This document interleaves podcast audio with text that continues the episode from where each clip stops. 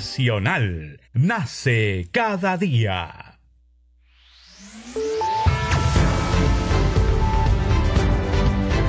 Congreso Radio presenta Al día con el Congreso. Una síntesis informativa del trabajo legislativo, de representación y de fiscalización del Parlamento Nacional. Una producción de la Oficina de Comunicaciones del Congreso de la República.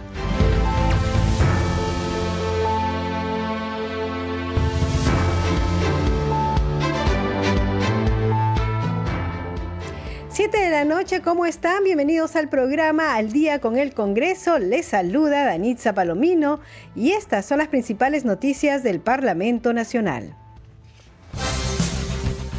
El presidente del Congreso, José William Zapata, opinó que el mandatario Pedro Castillo Terrones debería estar en el país cuando llegue la comisión de alto nivel de la Organización de Estados Americanos OEA, más incluso cuando fue su gobierno quien pidió la activación de la Carta Democrática Interamericana.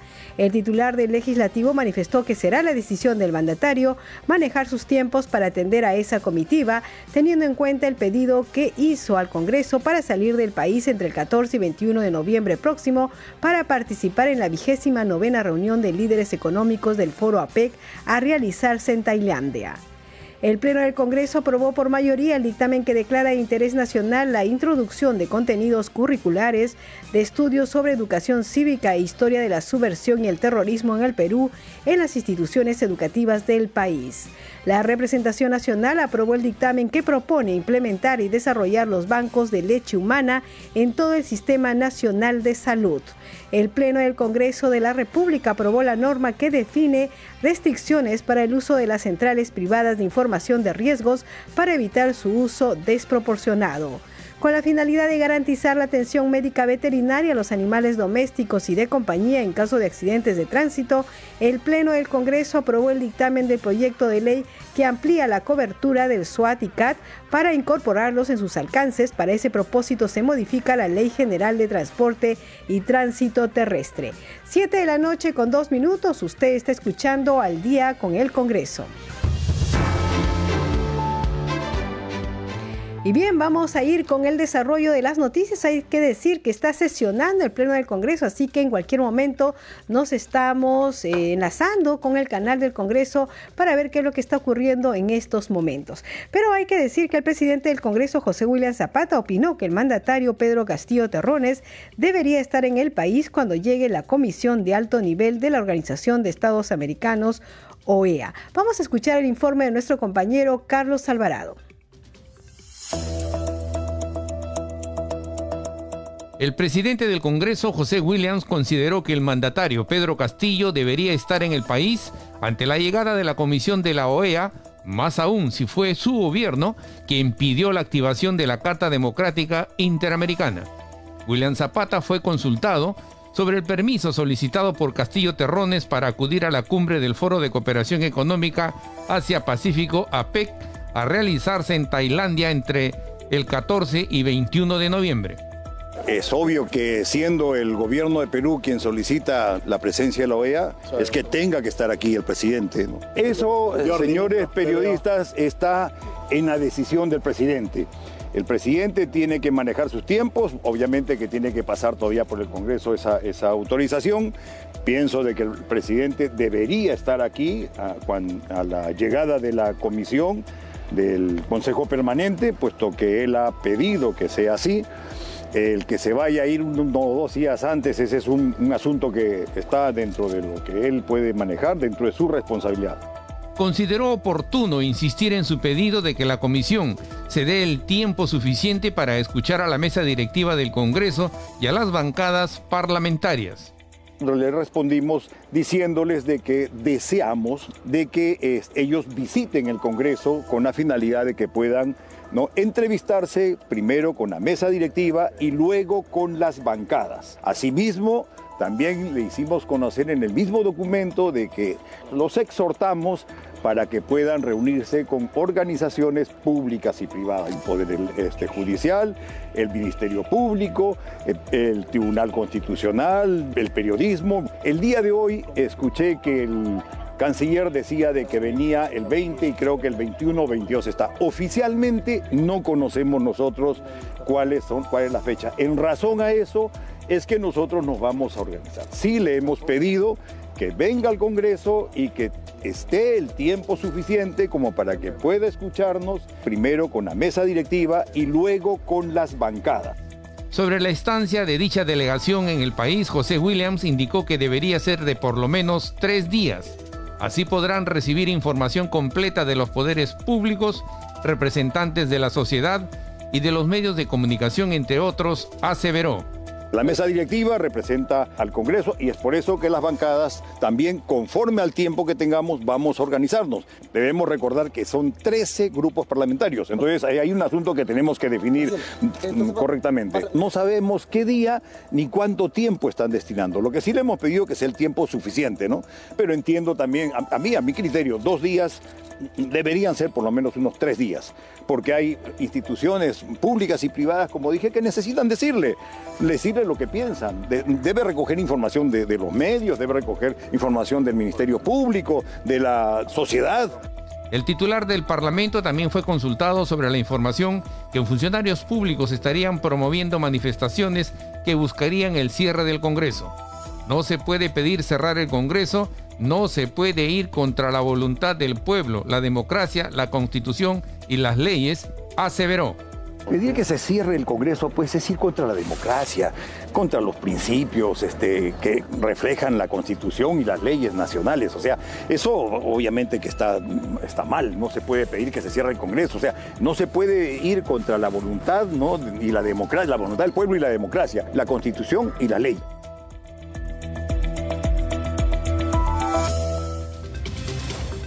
Siete de la noche con siete minutos y también el presidente del Congreso de la República hizo un anuncio en la sesión plenaria. Dijo que eh, a partir del 10 de noviembre la asistencia de los congresistas al Pleno de la Representación Nacional será presencial en virtud a un acuerdo adoptado por la Junta de Portavoces celebrada en la víspera. Vamos a escucharlo.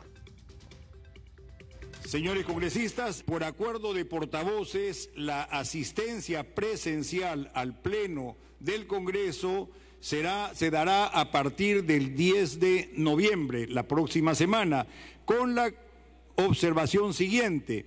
Quienes por algún motivo no puedan estar presentes no solamente tienen que comunicarse con el oficial mayor a los anexos 2106 o 2105 que luego pondremos a su consideración. Asimismo, los congresistas que por alguna razón tengan que salir del hemiciclo también hacen conocer y no habrá ningún problema para que pueda funcionar ¿no? este, y, puedan ustedes votar e intervenir este, fuera del, del, Congreso, en razón también a que ya se levantó el estado de emergencia de salud a nivel nacional. Siete de la noche con ocho minutos y hay que decir que en el Pleno del Congreso se aprobó en segunda votación el proyecto que propone definir restricciones para el uso de las centrales privadas de información de riesgos para evitar su uso desproporcionado. En la sustentación, el autor del proyecto, el congresista Víctor Flores, indicó que el proyecto tiene como objetivo eliminar cualquier tipo de limitación de acceso al trabajo. Vamos a escuchar parte de su sustentación. Este proyecto de ley tiene como objetivo eliminar cualquier tipo de limitación de acceso al trabajo, teniendo en cuenta la situación de miles de compatriotas quienes se han visto afectados en su calificación de historial crediticio por temas ajenos a su control, como ha sido el periodo de recesión económica que se vive a partir de la enfermedad pandémica del COVID-19. Se busca establecer la medida de prohibición de revisión de la calificación crediticia o su solicitud como requisito para el acceso laboral público y privado, a fin de lograr una correcta política laboral que pueda reactivar la economía de los peruanos afectados por la recesión económica mundial, el desempleo y la morosidad creados a raíz de la pandemia del COVID-19 o SARS-CoV-2. Esta prohibición es oportuna y supone un apoyo para la reactivación económica a través de la oportunidad de acceso al empleo de millones de peruanos que se emplean, que se encuentran desempleados. A su vez, brindarle un disuasivo para aquellas instituciones o empresas que infrinjan, infrinjan esta prohibición constituye una salvaguarda importante para asegurar el cumplimiento de esta ley. Esta medida incide directamente en que los jóvenes y, la, y los desempleados que actualmente existen en nuestro país simplemente tengan mejores y mayores oportunidades de acceder al mercado laboral sin tener en cuenta que tienen que obligatoriamente hasta ahora pedirle su historial crediticio, que me parece que en este sentido no favorecería a la consecución de un puesto laboral.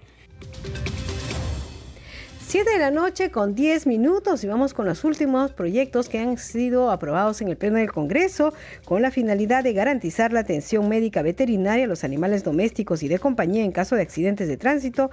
El Pleno del Congreso aprobó el dictamen de proyecto de ley que amplía la cobertura del SWAT y CAT para incorporarlos en sus alcances. Para ese propósito se modifica la Ley General de Transporte y Tránsito Terrestre. Vamos a escuchar parte de la sustentación del congresista Diego Bazán, autor de este proyecto de ley.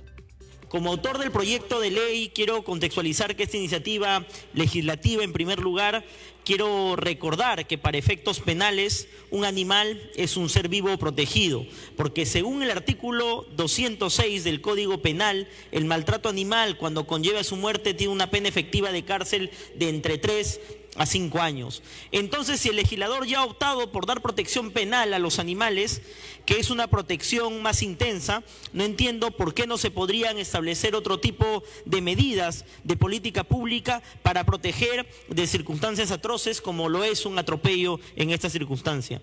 El Estado ya tiene actualmente la obligación de implementar políticas públicas en favor de los animales.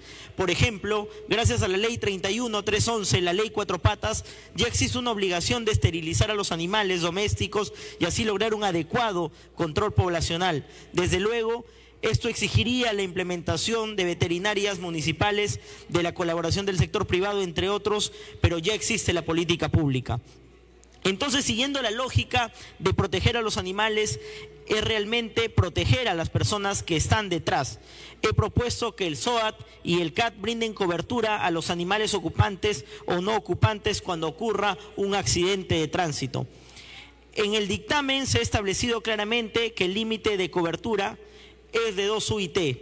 Esto estoy convencido, presidente, que esta modificación legislativa traerá beneficios inmediatos, aunque su aplicación estará sujeta a la existencia de múltiples condiciones, como existe una red de veterinarias formales capaces de atender las emergencias, la existencia además de una voluntad de los ciudadanos de transportar a los animales a un centro de atención y que no los abandonen, como sucede en estos tiempos donde vamos por diferentes carreteras del país y encontramos por todos lados animales muertos y abandonados.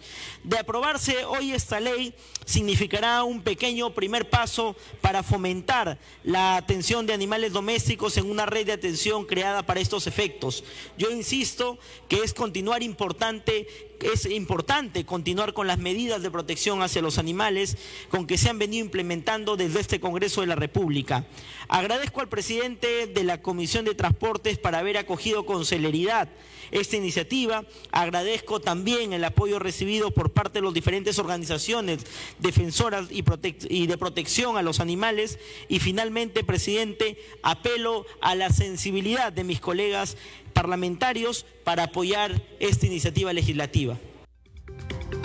7 de la noche con 13 minutos vamos con más información aquí en Al día con el Congreso y los peruanos residentes en el exterior podrán ser incorporados dentro de los alcances de las acciones y políticas formuladas por la Comisión de Promoción del Perú Prom Perú y utilizar la marca País Perú para que a través de los productos y servicios que estos ofrecen en su lugar de residencia se difunda la imagen y realidad del Perú. Así lo dispone el dictamen aprobado por el Pleno del Congreso con 101 votos a favor, ninguno en contra y una abstención en primera votación en su sesión matinal. Fue después de escuchar la sustentación que hizo el presidente de la Comisión de Comercio Exterior y Turismo, Edgar Tello. Tenemos el informe de la multiplataforma del Congreso de la República. Con 101 votos a favor, 0 en contra y una abstención, el Pleno del Congreso aprobó el proyecto de ley número 2013 que propone incorporar a ciudadanos peruanos residentes en el extranjero dentro de los alcances de PROM Perú y se les autorice el uso de la marca País Perú. Al respecto, el presidente de la Comisión de Comercio Exterior y Turismo del Congreso, Edgar Tello Montes, explicó sobre la relevancia de aprobar el proyecto de ley para el beneficio del país. Dictamen como objetivo cubrir el vacío legal que existe a la fecha, otorgando a los peruanos residentes en el exterior la posibilidad de contar con el respaldo del Estado peruano a través de PROM Perú en la difusión de la imagen del país a través de los productos y servicios que comercializan. Por ello, resulta necesario que el Estado peruano otorgue en igualdad de oportunidades el respaldo en todo aspecto a los peruanos residentes en el exterior. El uso de la marca País Perú dará un valor agregado a sus emprendimientos, impactando asimismo de manera positiva en la imagen del país. Por su 7 de la noche con 15 minutos, usted está escuchando al día con el Congreso a través de Radio Nacional, Congreso Radio y también el Facebook de Nacional. Vamos enseguida a enlazarnos con el canal del Congreso de la República. Se viene debatiendo el proyecto de ley Vamos antes con la actividad oficial del presidente Pedro Castillo. Muchos maestros que hoy son alcaldes, eh, nuestra es una alegría inmensa, ¿no? Y ver de qué manera se asume el tema también de la educación. Hoy tienen ustedes acá el compromiso no solamente de, nuestra, eh, del despacho presidencial, sino de cada una de las carteras. Este es un gobierno de puertas abiertas, un gobierno democrático. Este es un gobierno eh, de que tenemos que de apertura a cada uno de los, de los alcaldes y somos conscientes de que las cosas tienen que hacerse paulatinamente, no se pueden hacer de la noche a la mañana. El olvido hacia nuestros pueblos no empezado recién, es histórico, es transversal y es, es estructural el problema en el país. ¿no? Entonces, hoy corresponde a esta generación, a estas autoridades, asumir una responsabilidad, pero hagámoslo en el marco también de la transparencia. Hagámosla juntos y hagámosla bien. Eh, me indigna como presidente sentir en carne propia, por ejemplo, cuando uno baja a, un pueblo, a, a una aldea, a un distrito, y ver que un pueblo no tenga agua, ¿no? Que no tenga luz. Y hablando de Huancavelica, que Huancavelica, eh, como decía el, el, gobernador regional, tranquilamente bajamos la palanca y le, ponemos, le dejamos en oscuras al país, pero no se trata de eso. En todo caso, creemos que en, en el marco de ser respetuosos, Huancavelica no puede quedar ningún hogar sin, sin energía y por eso creemos importante de que así como nace este, la central hidroeléctrica el Mantaro en Huancavelica y que siendo una región eminentemente minera no puede estar en esas circunstancias. Más allá de que nosotros vamos a hacer realidad este tema de, retomar el tema, el tema a través de transporte del tren, del tren macho, el aeropuerto, que es un tema muy importante, que la vamos, eh, vamos a bajarnos por eso, pero hay que trabajar de la mano, ¿no? Em, Hablábamos con nuestro ministro de Economía y nos decía, ¿por qué faltando unos meses hay algunas, recién se han priorizado algunas brechas históricas en algunos de los pueblos? Porque también hemos encontrado ciertas autoridades que no priorizan lo principal para su pueblo, que uno le da una mirada a un proyecto donde hay bastantes centavos, donde hay bastantes soles, y al final resultan siendo un elefante blanco. Pero al costado de esa obra encontramos familias que no tienen agua. Encontramos familias que no tienen luz, que no tienen una vida. Yo creo que hay que priorizar. Pasa por una situación de una orden de prioridades de nuestras necesidades. Y en esa medida no solamente van a tener las puertas abiertas del gobierno, sino también de que los gobiernos, y a través de la PCM, con el doctor Aníbal, ya se está implementando, por ejemplo, esta jornada de capacitación a ustedes, a los alcaldes, para que eh, no tengamos ninguna dificultad y también hacer un acto de sinceramiento a la, población y hacia el gobierno, porque ¿cómo es posible que en una municipalidad tenga tan reducido su presupuesto, su fondo común, y pase dos, tres años y no tenga la posibilidad ni siquiera organizar o tener listo un expediente? ¿Cómo va a responder a su pueblo? Y no depende del alcalde, sino depende también de estas, de estas trabas burocráticas y administrativas que hay, que hay que cerrar con eso. Hay que terminar con eso para que los alcaldes, las autoridades tengan la libre disponibilidad de gestar sus proyectos.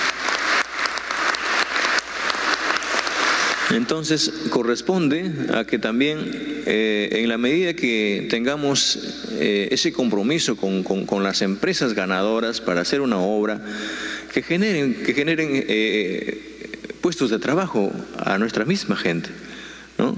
al, al, barrio. Imagínense, nosotros en este momento tenemos un, un promedio de 26 mil millones de soles en obras trabadas en distintos puntos del país. Decía la doctora Dina, oiga, ahí está la obra, se ha truncado la obra, hace cuatro, cinco, diez años y sigue en litigio. Oiga, que siga su juicio, pero ahora debe continuar porque la, la población necesita tener su obra, necesita tener, satisfacer sus necesidades, pero hay algo que nos traba. Entonces eso pasa también por una voluntad del legislativo con la finalidad de que se nos den las herramientas con la finalidad de limpiar estas cosas. Nosotros tenemos bastante confianza en ustedes, como este pueblo ha tenido confianza en nosotros, y esperamos de que no nos dejemos llevar por situaciones mediáticas, situaciones de coyuntura, ¿no? A veces de dos, tres personas que paran por ahí en, en alguna pantalla, algunos pseudos comunicadores, ¿no? Hablando cosas como no conoce, de, estar solamente de su, de su jardín a su, a, su, a su centro de trabajo. Y nosotros no podemos estar entretenidos de eso. Todos los días hablan de lo mismo y nos hemos convertido en su peor pesadilla de, esas, de, ciertas personas, pero hemos venido a trabajar.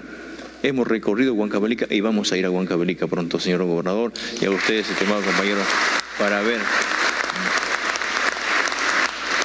entonces hay un compromiso para que ustedes no solamente se acerquen a, los sectores, sino también que los sectores ayuden con sus equipos técnicos y viabilicen y le den, sabe qué señor, esto debe hacerse así y debe hacerse en este tiempo y empezamos a trabajar. Un abrazo para todos los huancabelicanos, a sus alcaldes electos y al gobernador regional. Muchas gracias. De esta forma se dan las palabras del presidente de la República, Pedro Castillo Terrones, quien ha sostenido un encuentro que se ha prolongado por aproximadamente tres horas con las autoridades de la región de Huancavelica, quienes han llegado hasta la Casa de Gobierno, una reunión en la que han participado también varios ministros de Estado, el presidente del Consejo de Ministros, Aníbal Torres, y escuchando atentamente a las nuevas autoridades electas de la región de Huancavelica. Hizo lo propio con las de Ayacucho. Se retiran ahora, pero se van a ubicar nuevamente en la escalinata de honor para la foto oficial, acompañados por el presidente de la Nacional, Nacional, nace cada día. Noche con 23 minutos y después de la transmisión de Nacional de las actividades del presidente de la República, Pedro Castillo, volvemos a las informaciones del Congreso de la República.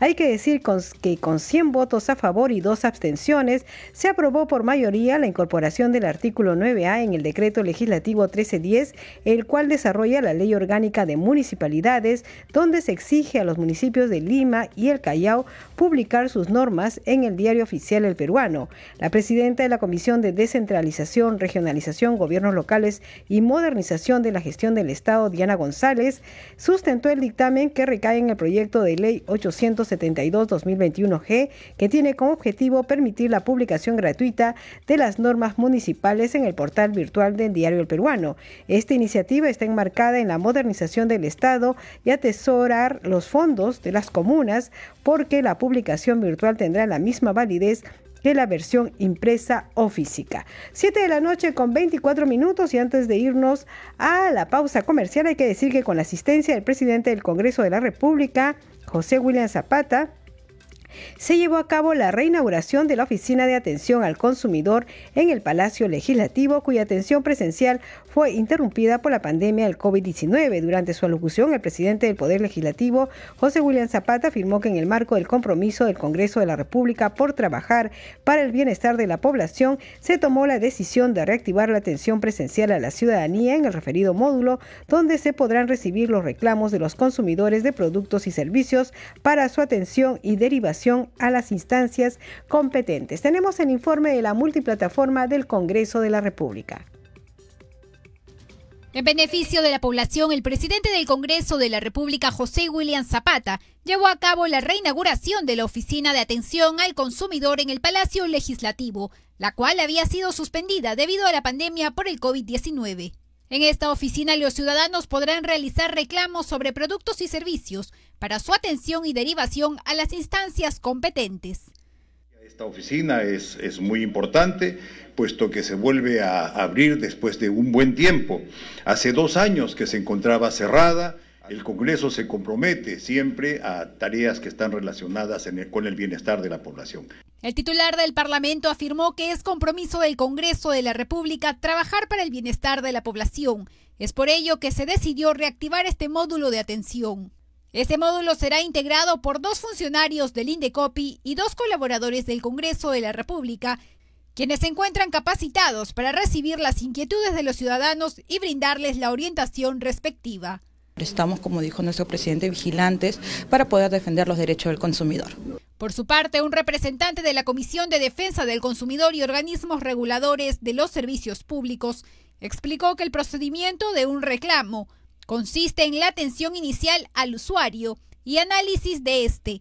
Luego se conduce al organismo regulador encargado. Nosotros nos encargamos especialmente de los servicios públicos, como usted acaba, de mencionar, como son los servicios públicos de agua, luz, teléfono, gas natural, etcétera, etcétera.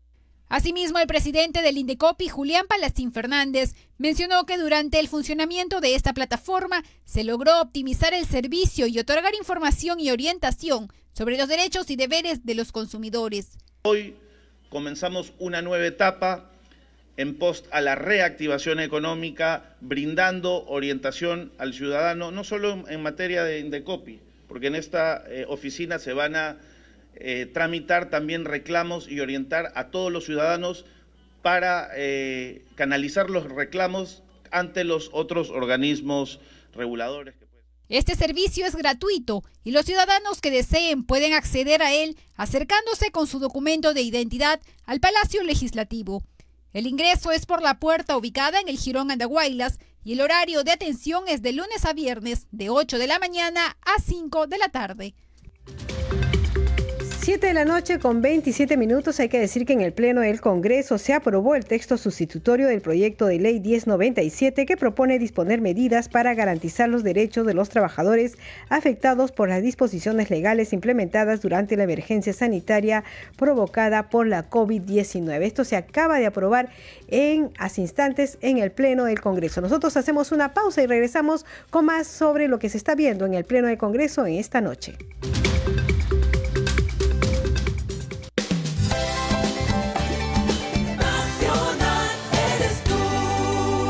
Nacional nace cada día. Este domingo, en el ciclo Pensando el Perú, conversaremos con la doctora en antropología Gumercinda Reinaga. Nadie cambia lo que no conoce. Tenemos que conocer para buscar cambio y desarrollo. Y ese es el gran reto que todos los peruanos tenemos.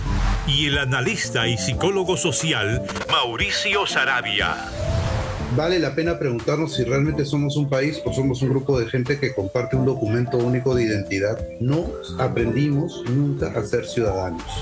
Ciclo Pensando el Perú. Para entender nuestro país y conocernos mejor.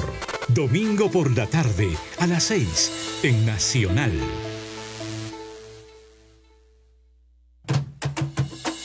Afro Raíces Perú estrena una edición ampliada y digital. Conéctate al Facebook de Nacional todos los domingos a las 11 de la mañana para celebrar con nosotros el orgullo afroperuano.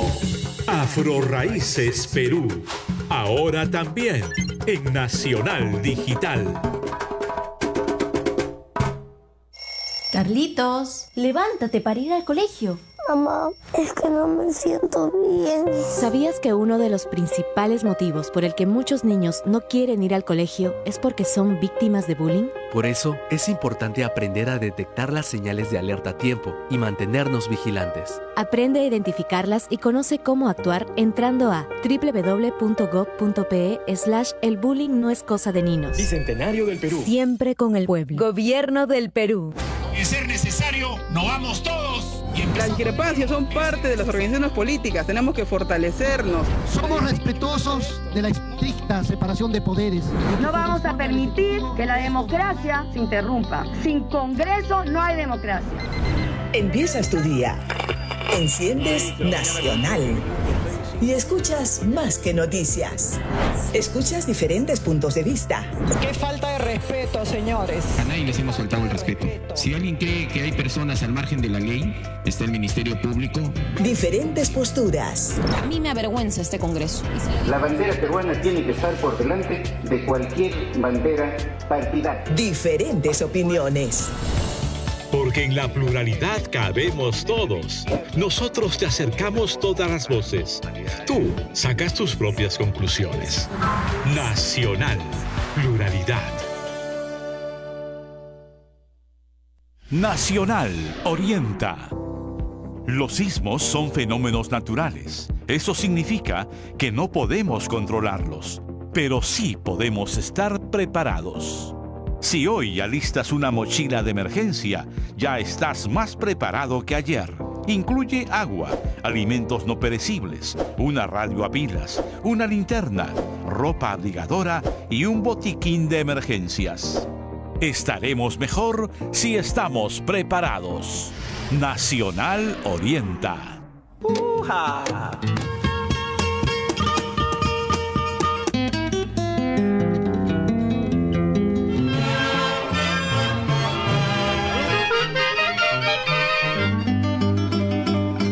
La música es un camino directo al interior del alma de nuestros pueblos.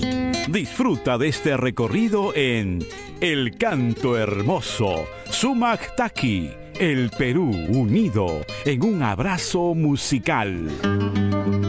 El Canto Hermoso con Leo Casas, también sábados y domingos por la tarde a las 2 en Nacional.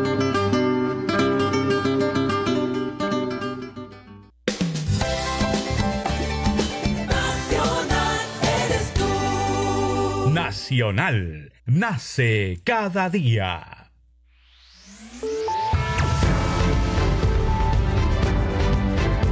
Continuamos en Al día con el Congreso.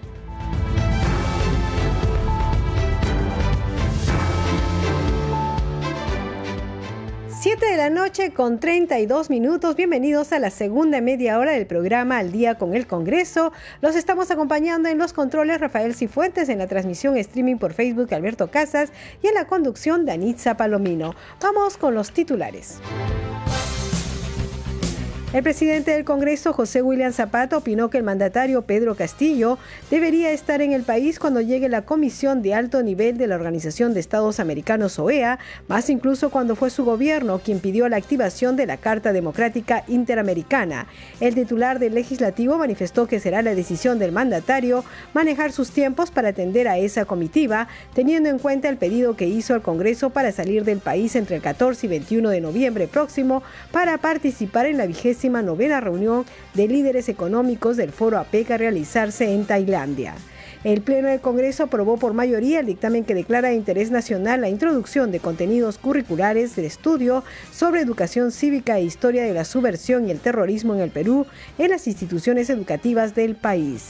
La representación nacional aprobó el dictamen que propone implementar y desarrollar los bancos de leche humana en todo el sistema nacional de salud y con la finalidad de garantizar la atención médica veterinaria a los animales domésticos y de compañía en caso de accidentes de tránsito, el Pleno del Congreso aprobó el dictamen del proyecto de ley que amplía la cobertura del SWAT y CAT para incorporarlos en sus alcances. Para ese propósito, se modifica la Ley General de Transporte y Tránsito Terrestre. 7 de la noche con 34 minutos. Usted está escuchando al día con el Congreso.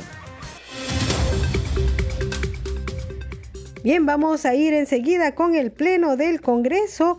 Está en este momento eh, sesionando el Pleno del Congreso. Se acaba de eh, sustentar un proyecto de ley de la Comisión de Defensa del Consumidor, justamente que propone eh, promover el registro. está hablando en este momento la congresista Josefina Tudela. Vamos a escucharla. Sus cuentas.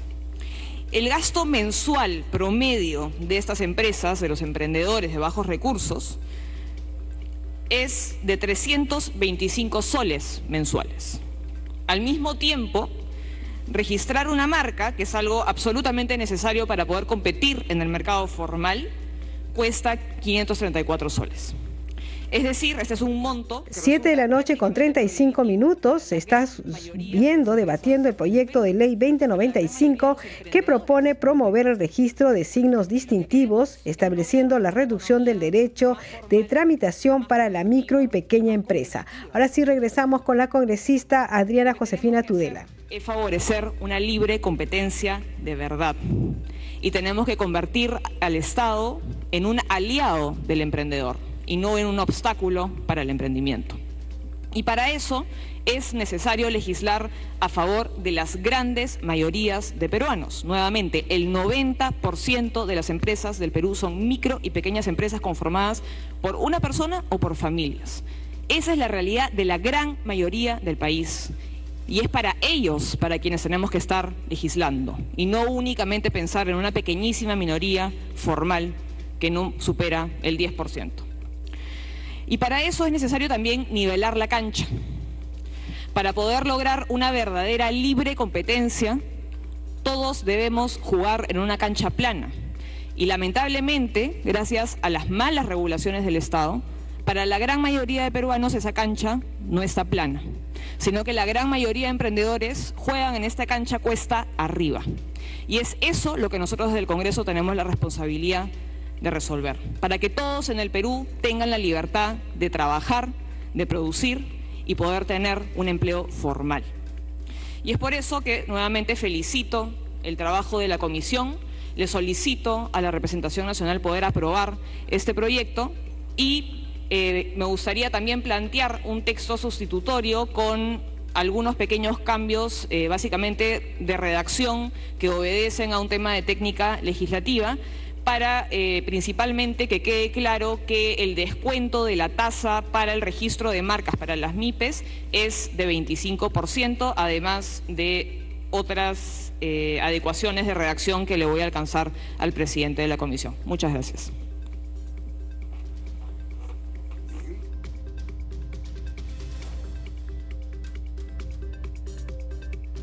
7 de la noche con 37 minutos, entonces es la sesión plenaria del Congreso. Hay que decir, mientras vemos que eh, dan nuevamente la, orden para que participe otro parlamentario, que esta tarde la representación nacional aprobó el dictamen que propone implementar y desarrollar los bancos de leche humana en todo el sistema nacional de salud.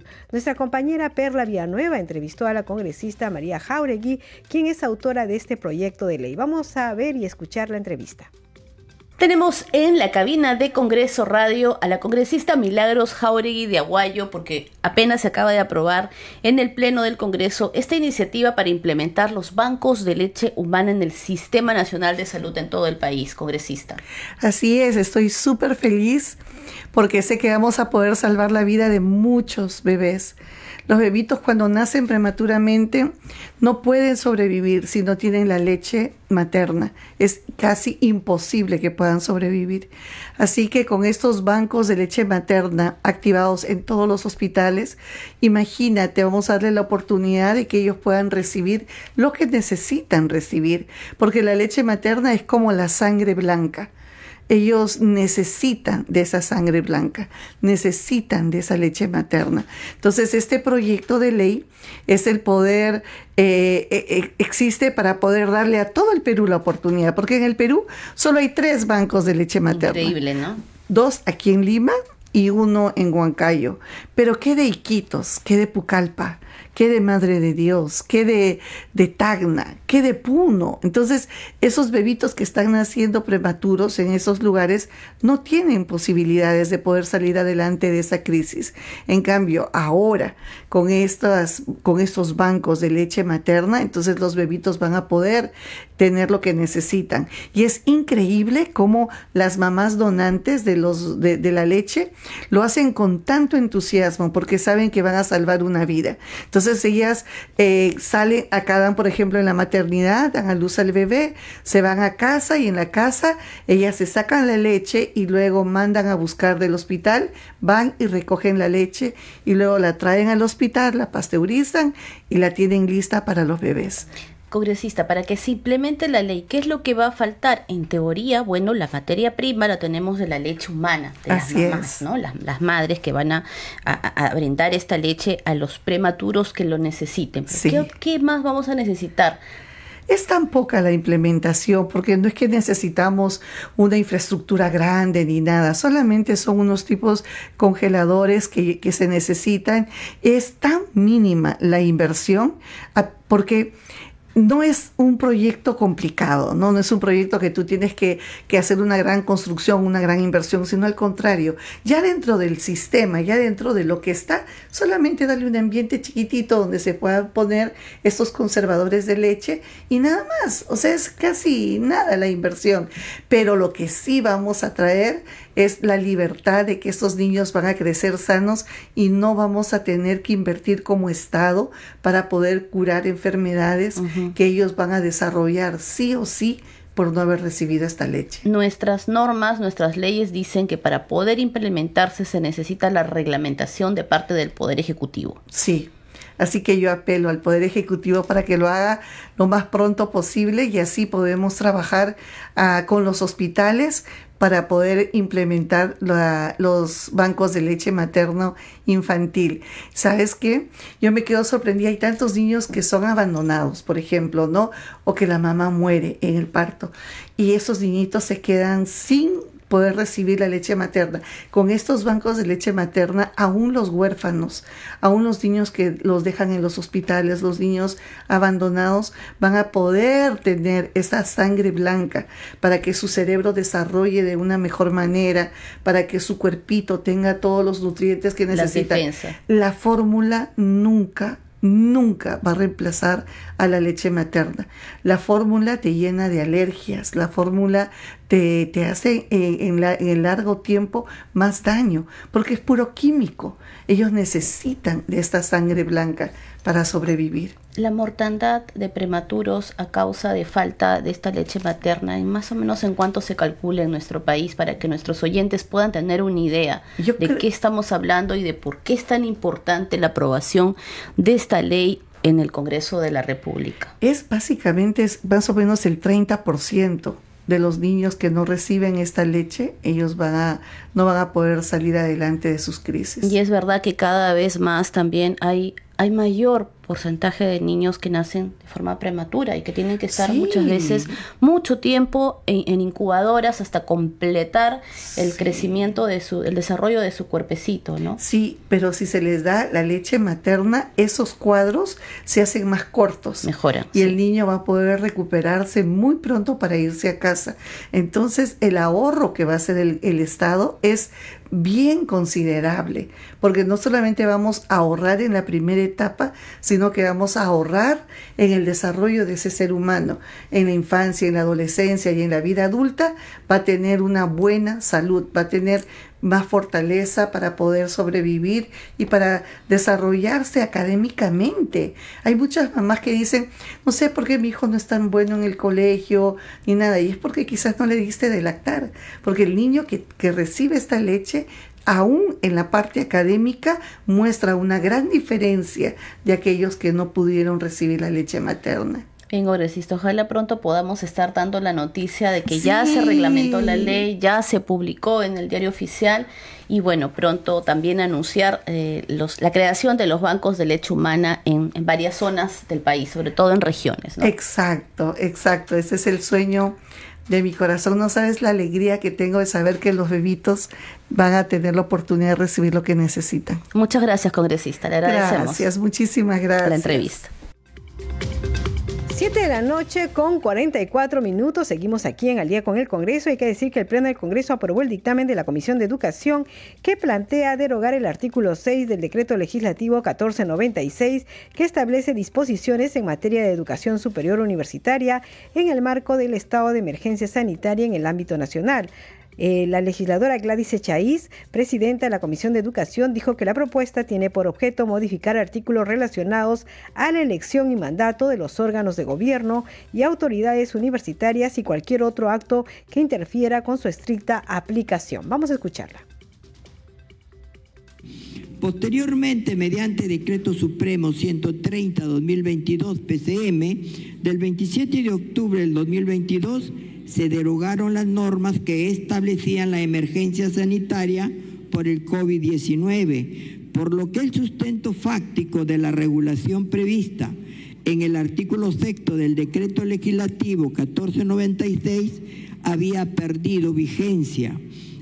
No obstante, correspondía aprobar la derogatoria de esta norma a fin de evitar que se realicen prórrogas de los mandatos de las autoridades universitarias sin las garantías previstas en la ley universitaria.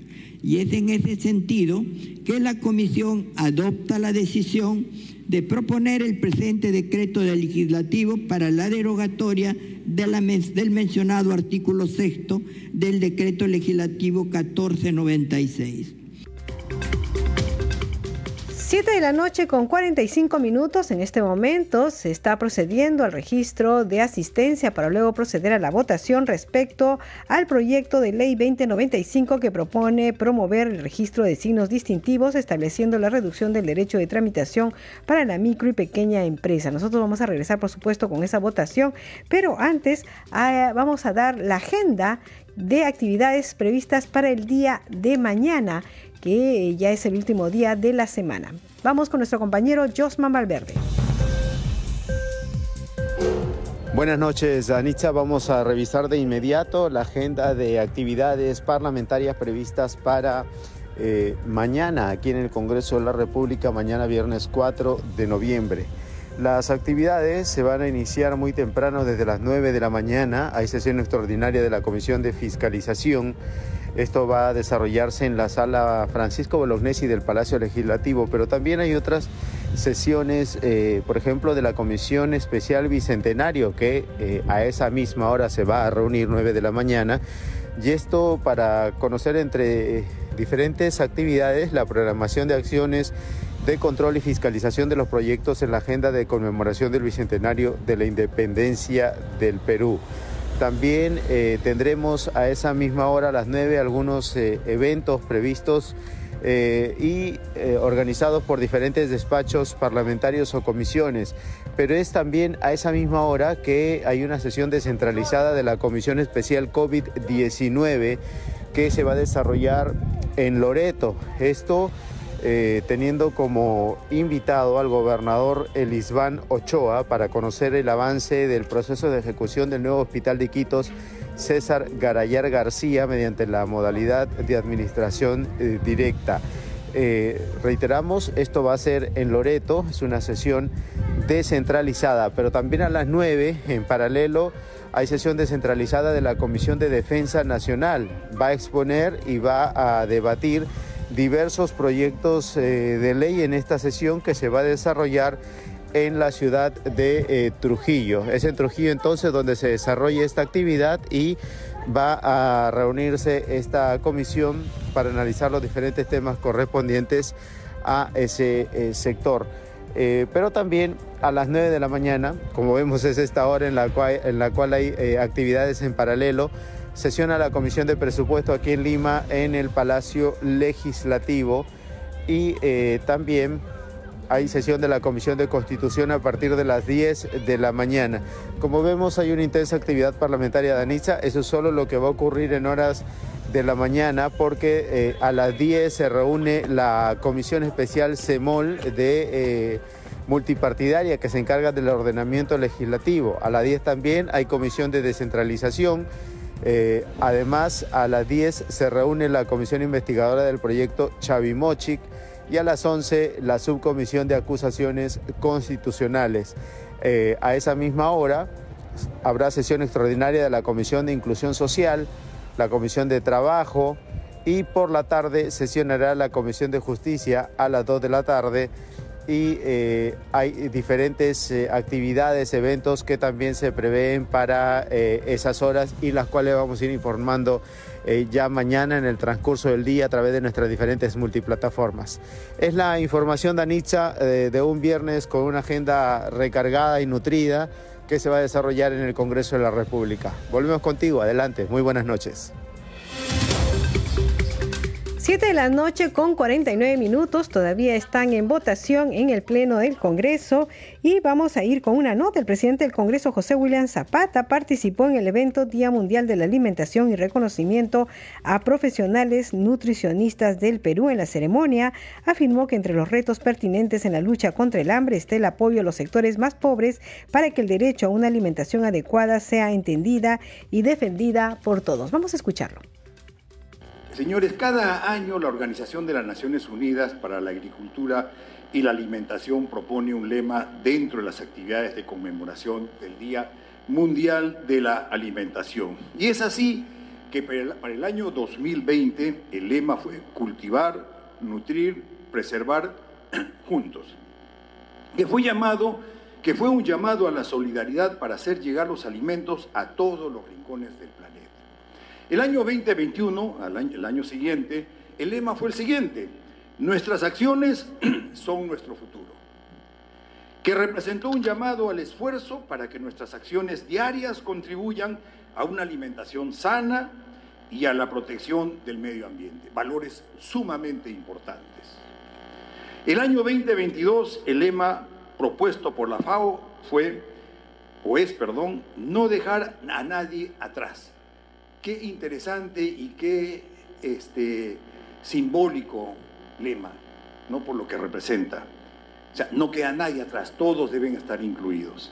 Y resulta muy interesante porque es un lema que invita a la solidaridad, pero también es una reflexión en la medida que la construcción de un mundo mejor tiene que hacerse sin permitir que haya gente que se quede relegada en los procesos de desarrollo. Somos conscientes que existen muchas familias pobres y no pueden tener una alimentación sana, lo cual repercute también en la salud.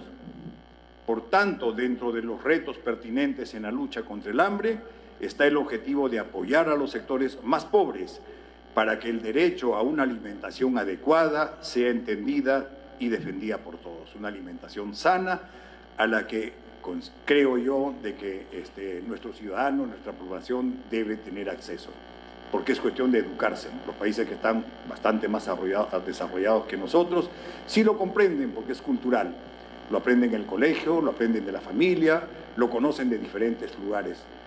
Y las instituciones del Estado se preocupan por conseguir eso, porque al final significa una vida no más feliz, una vida de bienestar, y también significa economía y ahorro para el Estado.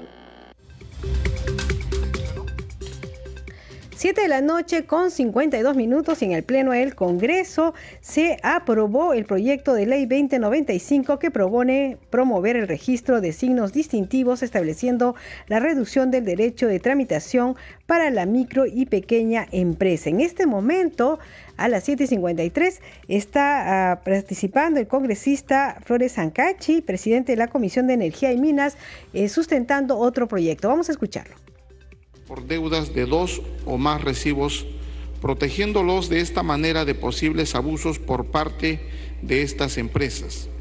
Para ello propone modificar el decreto ley 25.844, ley de concesiones eléctricas. Al respecto, se recibieron opiniones de la Defensoría del Pueblo, mostrándose a favor de la propuesta y resaltando que todo usuario tiene el derecho a que se le suspenda la orden de corte de servicio siempre que demuestre que se haya cancelado la deuda. Por otro lado, También se recibió la opinión de la Sociedad Nacional de Minería, Petróleo y Energía, quienes se oponen a la propuesta refiriendo que ésta ya se encontraría normado. En esa línea opina también el OSINERMIN. En efecto, luego de la evaluación realizada, debemos señalar que los usuarios de los servicios públicos ya cuentan con un marco de protección legislativa, me refiero a la ley 29.571, que es el Código de Protección y Defensa del Consumidor, que en su artículo 66 establece que la empresa proveedora de servicio público no puede condicionar la atención de las reclamaciones formuladas por los usuarios al pago previo del monto reclamado. Así también existen resoluciones de OSINERMIN que en ningún caso la empresa distribuidora podrá condicionar la atención de los reclamos formulados al pago previo del monto reclamado ni sus intereses. En consecuencia, en este extremo de la iniciativa legislativa, no resultaría necesario modificar el artículo 82 de la Ley de Concesiones Eléctricas para incorporar una nueva fórmula de protección al usuario. No obstante, colegas parlamentarios, resulta relevante el aporte de la Defensoría del Pueblo, precisando que no corresponde que se corte el servicio eléctrico a un usuario que ha cumplido con pagar su deuda pendiente. En ese sentido, proponen el siguiente texto.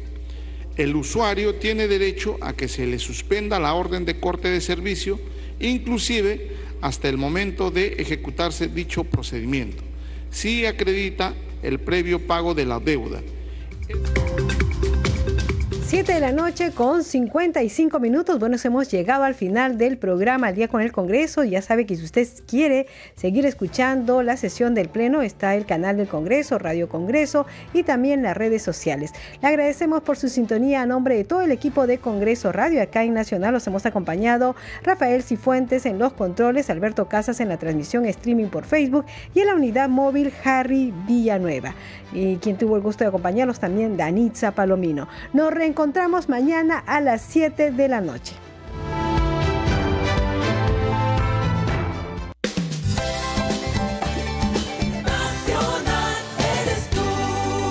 Nacional. Nace cada día.